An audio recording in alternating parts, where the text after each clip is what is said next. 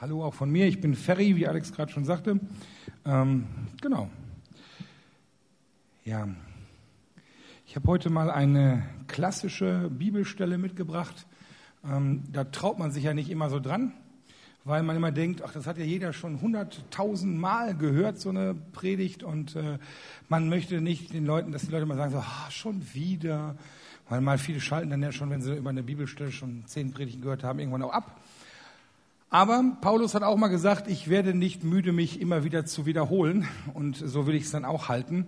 Und ich kann mich nicht daran erinnern, schon mal über diese Bibelstelle selber gepredigt zu haben. Also kann das auch nicht so oft hier gewesen sein. Also hier kann ich mich auch nicht daran erinnern. Ich habe die mitgebracht, so dass ihr mitlesen könnt. Ich lese die einmal vor und danach sprechen wir darüber. Als das Jesus hörte, fuhr er von dort weg in einem Boot in eine einsame Gegend allein. Und als das Volk das hörte, folgte es ihm zu Fuß aus den Städten.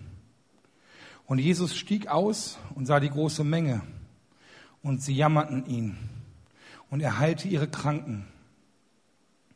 Am Abend aber traten seine Jünger zu ihm und sprachen, die Gegend ist öde und die Nacht bricht herein. Lass das Volk gehen, damit sie in, den Dörfer, in die Dörfer gehen können und sich zu essen kaufen.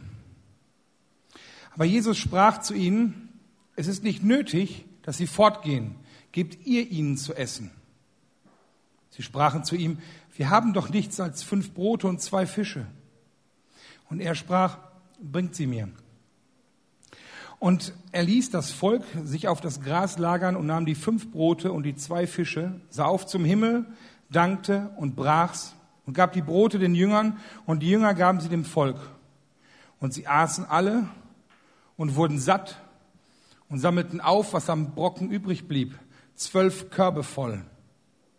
Die aber gegessen hatten, waren etwa 5000 Mann, ohne Frauen und Kindern gerechnet.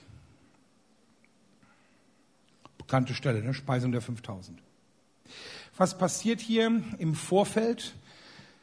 Johannes der Täufer wird hingerichtet ähm, und Jesus hört davon und möchte allein sein vermute, Jesus ist da einfach traurig, zutiefst berührt, dass jemand stirbt, weil er wegen ihm Zeugnis gibt. Und ähm, er braucht einfach mal eine Zeit zum Nachdenken, zum Trauern, zum Beten. Und ähm, wenn Jesus irgendwo war, dann waren ja immer ganz viele Menschen da. Alle wollten ihn hören, alle wollten irgendwie erleben, was er für Zeichen und Wunder tut. Und ähm, die sind immer irgendwie hinter ihm hergelaufen. Und es waren also nicht immer nur zwölf von den zwölf Jüngern, sondern es waren Hunderte und Tausende, die immer zusammenkamen, wo er dann war. Und damit er irgendwie flüchten kann, nimmt er sich ein Boot und fährt raus auf den See. Aber das Volk, die Leute, die Menschen, die verfolgen ihn. Die, ist, die laufen hinter ihm her am, am, am Rand, am Ufer. Und ähm, er kriegt einfach keine Ruhe, findet keine Ruhe. Und irgendwann kommt er ans Ufer, steigt aus und da sind sie wieder. Die Tausende von Menschen. Überall Menschen. Also wenn man mal so Bilder, ich habe versucht mal so Bilder zu, rauszusuchen, aber ich habe irgendwie kein Bild exakt von, von 5000 Männern gefunden. Ähm, man muss jetzt dazu sagen, es sind 5000 Männer, früher wurden immer nur die Männer gezählt, aber man kann ja sagen, es sind 5000 Familien, weil die Frauen und die Kinder waren auch vielleicht mit dabei. Also gehen wir mal vielleicht von 10, 12, 1000 Menschen, vielleicht sogar 15.000 Menschen aus, die jetzt da sind. Und jetzt, hm, weiß ich nicht, 15.000 Menschen ist schon eine große Masse. Ähm, das ist krass. Er steigt aus dem Boot, will eigentlich allein sein und überall sind nur Menschen. Und Jesus sieht das leidende Volk und ähm, ja, er handelt anders, als, als ich das tun würde. Wenn ich nach der Arbeit, nach ein paar Stunden Stress nach Hause komme, dann habe ich so 20, 25 Minuten Fahrtweg, man versucht, so ein bisschen von der Arbeit runterzukommen. Dann kommt man nach Hause, die Tür geht auf, zwei Kinder auf einen drauf und, oh, und 100 Prozent geben und Papa, Papa, Papa und dann ähm, ist es vorbei mit der Ruhe. Ne? Also meine Frau sagt mir schon immer, wenn du Ruhe brauchst, dann halt irgendwo an und mach dein Mittagsschläfchen, aber wenn du nach Hause kommst, dann sind die da, ne? Und dann wollen die den Papa und das ist ihr Recht und das ist auch wunderschön. Aber ich kenne das manchmal, dass ich denke, oh Leute, ich könnte auch eine Stunde Pause gebrauchen. Ne? Aber man ist halt auch ein Vater und denkt sich, okay, dann halt nicht so und durch. Jesus ist nicht genervt. Jesus ist nicht irgendwie von den Leuten irgendwie abgefuckt. Jesus hat Mitleid. Jesus sieht die Leute. Den, den Grund in ihren Augen, in ihren Herzen, warum sie so weit laufen hinter ihm her. Sie sind ähm, hungrig, also geistlich hungrig. Sie haben gehört, was er predigt. Sie wollen mehr davon hören. Sie sind krank, schwach, kaputt, voller Not. Und sie wollen ein Wunder sehen. Matthäus und Markus, also dieses, dieses Gleichnis, äh, nicht dieses Gleichnis, diese Geschichte steht in allen Evangelien, aber Matthäus und Markus finden einen Satz wichtig. Ähm, als er aus dem Boot steigt, da wird geschrieben, und als er das Volk sah, jammerte es ihn, denn sie waren verschmachtet und zerstreut wie Schafe, die keinen Hirten haben. Sie waren wie ja, orientierungslos, schutzlos, ausgeliefert, verletzlich, schwach, ohne Ziel. Und dieses Wort jammerte ihn, das kann man übersetzen, also die, deutsche Übersetzung jammerte ihn. Im Original steht ein Wort, ihm drehten sich die Eingeweide um. Also dieses, mir dreht sich der Magen um, ist vielleicht so eine deutsche Übersetzung, die da besser passen würde. Also Jesus sieht die Leute und er ist so voller Mitleid, dass es ihm wirklich weh tut, dass ihm schlecht wird vor dieser Schwachheit. Das ist richtig intensiv. Er, Gott, Gottes Sohn, wird bewegt von der Situation der Menschen. Und seine Reaktion ist jetzt nicht, dass er wieder flüchtet und sagt, boah, Leute, mal fünf Minuten für mich, sondern er steigt aus und fängt an, den Leuten zu dienen. Also das muss man sich mal überlegen. Also da ist eine Menschenmenge, die du nicht überblicken kannst von der Menge her. Und du sagst, okay, wer ist der Erste? Und dann fängt er an und betet für Leute und heilt Kranke, tut Wunder, Augen werden wieder sehend, Ohren werden wieder hörend, irgendwie äh, Leute können plötzlich wieder gehen. Ähm, er, er betet für sie, er fängt an zu predigen über das Reich Gottes, über die Kraft Gottes, über Gottes Willen. Und er lehrt und lehrt und lehrt. In einem der Evangelien wird gesagt, er lehrte lange. Und ähm, also diese Kombination aus, er dient ihnen, ihren Bedürfnissen, ihren Nöten, aber auch ihren geistlichen Nöten, ihrem, ihrem, ihrem Kopf, ihrem Herzen, Körper, Seele und Geist. Und hier wird das so total deutlich, was, was schon in Hesekiel geschrieben wird, dass, dass Jesus persönlich der Hirte für die Menschen ist. Dass der Hirte kommt, der echte Hirte kommt und sich um sein Volk kümmert. Ich glaube, dass es heute noch genauso ist. Wenn Jesus heute die Wupper runterfahren würde und aus dem Boot steigen würde und würde die Menschen sehen, würde uns sehen, ähm, sein Herz für die Menschen ist unverändert. Ähm, er ist voller Mitleid. Ihn jammert es, wie es uns geht, wenn es uns schlecht geht. Und da, wo wir ihn lassen, da greift er ein, da tut er was. Und ich finde das krass, dass er den ganzen Tag arbeitet, dass er nicht aufhört, dass er wirklich sich da durch die Menschenmassen und ihr Leid wühlt und durcharbeitet und alle heilt. Das ist echt krass. Und so sieht er auch uns, so sieht er dich. Gott sieht dich in deiner Schwäche, in deiner Not, in deinen Sorgen, in Krankheit, in Trauer, in Wut, verletzt. Er sieht deine Ängste, die du hast. Er sieht deine Bedürfnisse, die Fragen, die du hast. Er sieht alles, was nicht perfekt ist in dir. Und ihm dreht sich der Magen um.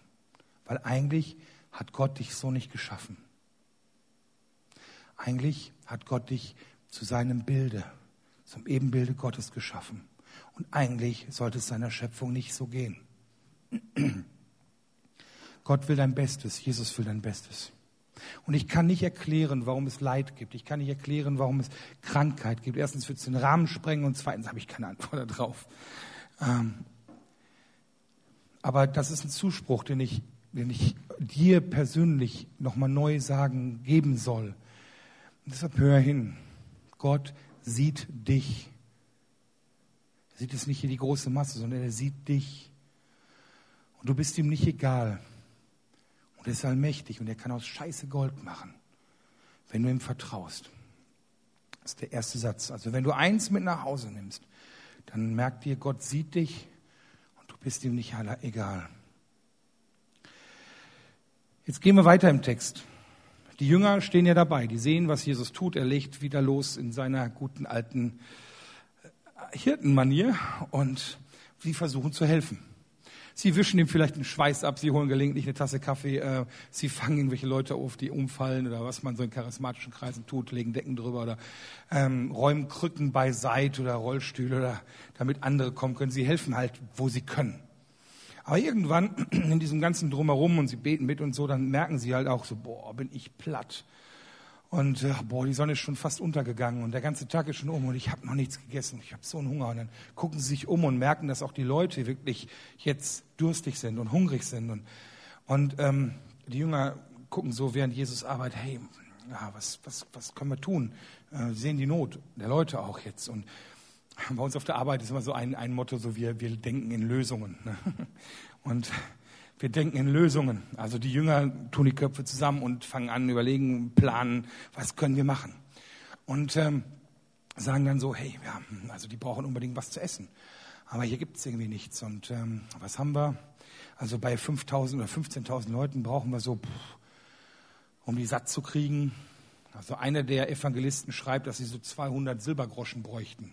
Also eine große Menge Geld. Aber sie, also es wird geschrieben, hey, wir bräuchten so und so viel. Also das heißt, sie haben sich das ausgerechnet, wie viel sie brauchen, um Leute zu versorgen. Aber das haben sie nicht. Und dann überlegen sie, hm, was können wir tun?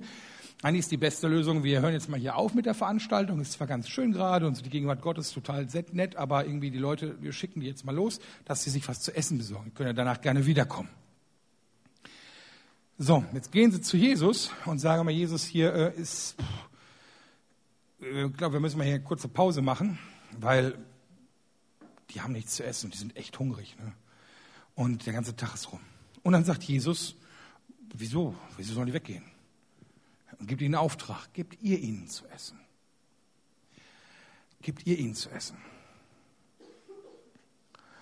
Ich meine, vor kurzem hat Jesus die Jünger in Zweiergruppen ausgesendet, dass sie predigen, dass das Reich Gottes nahe ist, dass sie Kranke heilen, dass sie Wunder tun, dass sie Dämonen austreiben.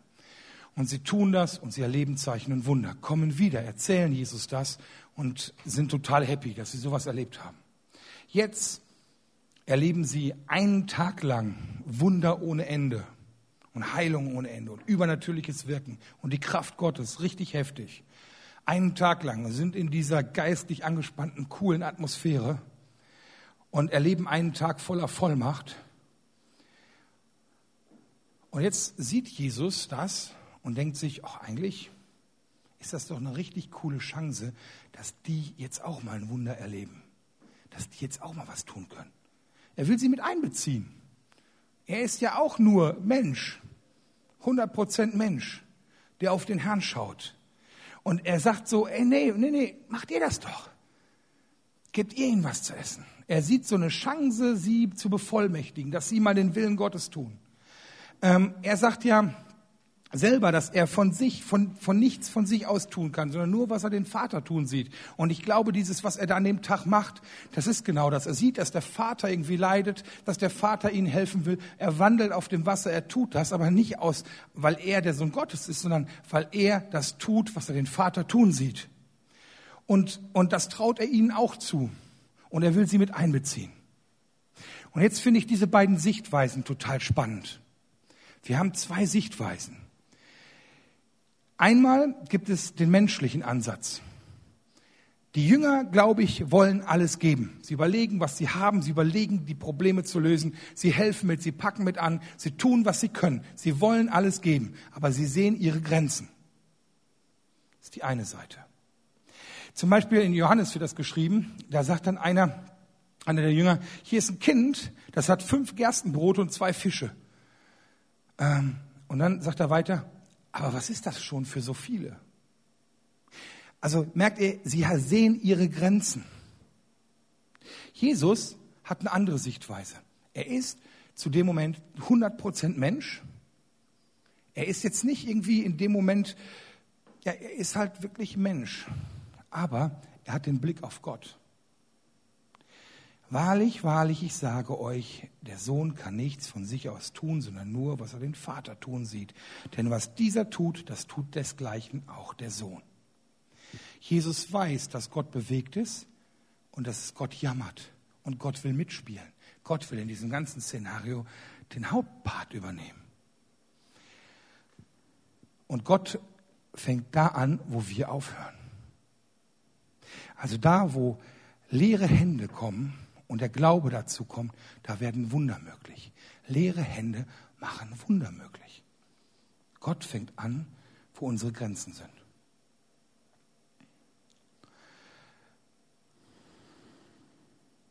So, okay, die Jünger, die haben den ganzen Tag die Wunder gesehen. Aber was erwarten die eigentlich jetzt in dieser Situation? Erwarten die was Übernatürliches? Nee. Sie erwarten eine rein rationale Lösung. Und was kann ich daraus lernen? Ich kann daraus lernen, dass, ich habe das mal genannt, unsere Erwartungen begrenzen unsere Ergebnisse. Ich kann nicht mehr erreichen als das, was ich erwarte. Wenn ich alles Menschenmögliche gebe, kann ich nur das Menschenmögliche erwarten. Das ist gut, alles zu geben, 100 Prozent zu geben. Aber wenn du jetzt 100 Prozent gegeben hast, dann ist der Unterschied bei Jesus, Jesus gibt alles, was er hat und stellt fest, jetzt sind meine Hände leer und jetzt kann nur noch Gott weitermachen. Diese leeren Hände müssen von Gott gefüllt werden. Mit leeren Händen dann weitergehen. Also diese fünf Brote und zwei Fische, die können nicht reichen. Ich habe mal aus Jux ausgerechnet. Wenn wir jetzt nur die 5000 Männer nehmen, ist leichter zu rechnen. 5000 Männer und dann so ein Kilo Kassler, also so ein Kasslerbrot. Ich meine, diese Gerstenbrote werden wahrscheinlich eher so wie kleine Fladenbrote gewesen sein. Aber jetzt gehen wir mal davon aus, der Junge ist rumgerannt mit fünf riesigen ein Kilo Kasslerbroten auf dem Rücken. Ja, ist halt so, starker Junge. Ähm, und zwar Laufwale, genau. So, ein Kilo Kassler für 5000 Leute bedeutet, oder fünf Kilo Kassler, ja, fünf diese Brote, oder, diese großen Brote, äh, also ein Promille pro Brot pro Person. Das ist, ich hatte mir überlegt, ob ich sowas mal abschneide, aber es lohnte sich nicht, weil das hättet ihr jetzt eh nicht gesehen. Das ist nicht viel. Das ist ein Gramm Brot für jeden. Plus die Fische. Das kann nicht reichen, sagt der Mensch. Aber der Junge, der denkt sich, ich habe nicht viel, aber wenn Gott will, dann reicht das. Die Hände sind leer, weil das Gott hingelegt hat. Und wenn Gott will, dann reicht das. Und genauso handelt auch Jesus. Und ich möchte dir mal die Frage stellen, wie du, wie du in solchen Situationen denkst, wie du mit deinen Ressourcen denkst. Denkst du, was dir möglich ist? Oder hast du diesen Faktor Gott noch mit dabei? Denkst du, dass wenn du einmal alles gegeben hast und die leeren Hände hast, dass Gott die noch mehr füllt? Wie bauen wir Gemeinde? Bauen wir Gemeinde natürlich oder übernatürlich? Ich meine, wir sind coole Leute und wir haben coole Dinge und Fähigkeiten und Gott hat das reingelegt und wie, wir können das Beste daraus machen. Was ist möglich? Gute Musik ist möglich, gute Partys, ein gutes Kinderprogramm ist möglich. Also so vieles ist möglich, einfach nur aus unserer Kraft heraus, aus dem, was wir echt, wir sind eine Machergemeinde. Aber das könnten wir auch ohne Gottes wirken. Aber es reicht nicht. Und wenn wir an den Punkt kommen, dass wir sagen, okay, wir haben jetzt alles gegeben, aber wir erwarten mehr von dir. Das ist der Punkt, wo du aus dem Boot aufs Wasser steigst. Also frag dich, was erwartest du? Was erwartest du, wenn du für Menschen betest? Was erwartest du, wenn du Gemeinde baust? Was erwartest du, wenn du auf der Arbeit Menschen von Christus erzählst? Was erwartest du für eine Frucht, wenn du Menschen einfach dienst ohne irgendwie von Gott zu erzählen, einfach nur so. Was erwartest du? Und ich habe keine Ahnung, es klappt nicht immer. Ich bete für Leute und die werden nicht heil. Ich bete für Leute, es passiert nichts. Ich erzähle Leuten von Jesus und die laufen schreiend weg, weil ich so schlecht von Jesus erzähle oder keine Ahnung irgendwie. Ähm, manche Leute laufen schon schreiend weg, wenn ich nur anfangen will zu erzählen. Das sind dann die, die mich kennen. Ähm, aber wenn ich hier in dieser Geschichte eins behalten will, dass ich 100 Prozent geben will und dann leer zu ihm komme und erwarte, dass er dann mehr macht. Es gab mal so ein, ich habe mal in irgendeinem Gottesdienst mal einen, einen prophetischen Eindruck gehabt, der war sehr schön. Ähm, da war ein Speerwerfer. Der Speerwerfer hat, ich weiß nicht, ob ich das schon mal irgendwo eingebaut habe oder erzählt habe, also der Speerwerfer hat einen Speer geworfen mit aller Kraft, so, so, so ein griechischer Speerwerfer, Athletentyp ohne Bauch. Ähm, also ich kann das immer schlecht nachmachen, aber das sieht einfach lächerlich aus. Also Speerwerfer halt. Und ähm, der wirft und er wirft sehr weit. Gut. Und dann hat Gott sagt, redet Gott mit ihm und sagt, hör mal, ich möchte mit dir zusammen diesen Speer werfen. Er nimmt den Speer wieder stellt sich an den Wurfpunkt und wirft und der Speer fliegt nur ein paar Meter und liegt auf dem Boden. Und der Typ ist sauer und sagt, hey Gott, warum, warum, du hast doch gesagt, du willst mitmachen. Und Gott sagt, ja, aber ich möchte, dass du 100 Prozent gibst und dann gebe ich 100 Prozent. Meins alleine reicht nicht. Ich will, dass wir zusammenspielen als Team. Und jetzt nimmt er zum dritten Mal den Speer, gibt wieder alles und Gott multipliziert das und der Pfeil fliegt viel, Pfeil, der Speer fliegt viel, viel weiter als bei den anderen beiden Würfen. Und so ist es auch. Ich will 100 Prozent geben, damit ich dann leer zu ihm kommen kann, sagen kann, ich brauche dich. Ich kann nicht mehr, ich brauche dich. Und total ermutigend nochmal das Ende von der Geschichte. Und sie alle, sie aßen alle und sie wurden alle satt. Satt. Also nicht nur Hunger weg, sondern satt. Und dann sammelten sie auf, was an Brot, an Brocken, an Fisch übrig blieb. Und es waren zwölf Körbe voll. Also es reicht noch für viel, viel mehr. Es ist Überfluss. Gott gibt im Überfluss. Er hat so viel, dass allein das schon ein göttlicher Beweis ist, dass Gott Gott ist, in dem, wie viel er geben kann. Also lasst uns bitte wieder neu in göttlichen Maßstäben denken, in unserem Leben, in unserem Dienst, in unserer Gemeinde. Ähm, und lasst uns, ja, lasst uns einfach erwarten, dass, dass, ja, dass sich unser Dienst, das, was wir geben, multipliziert. Amen.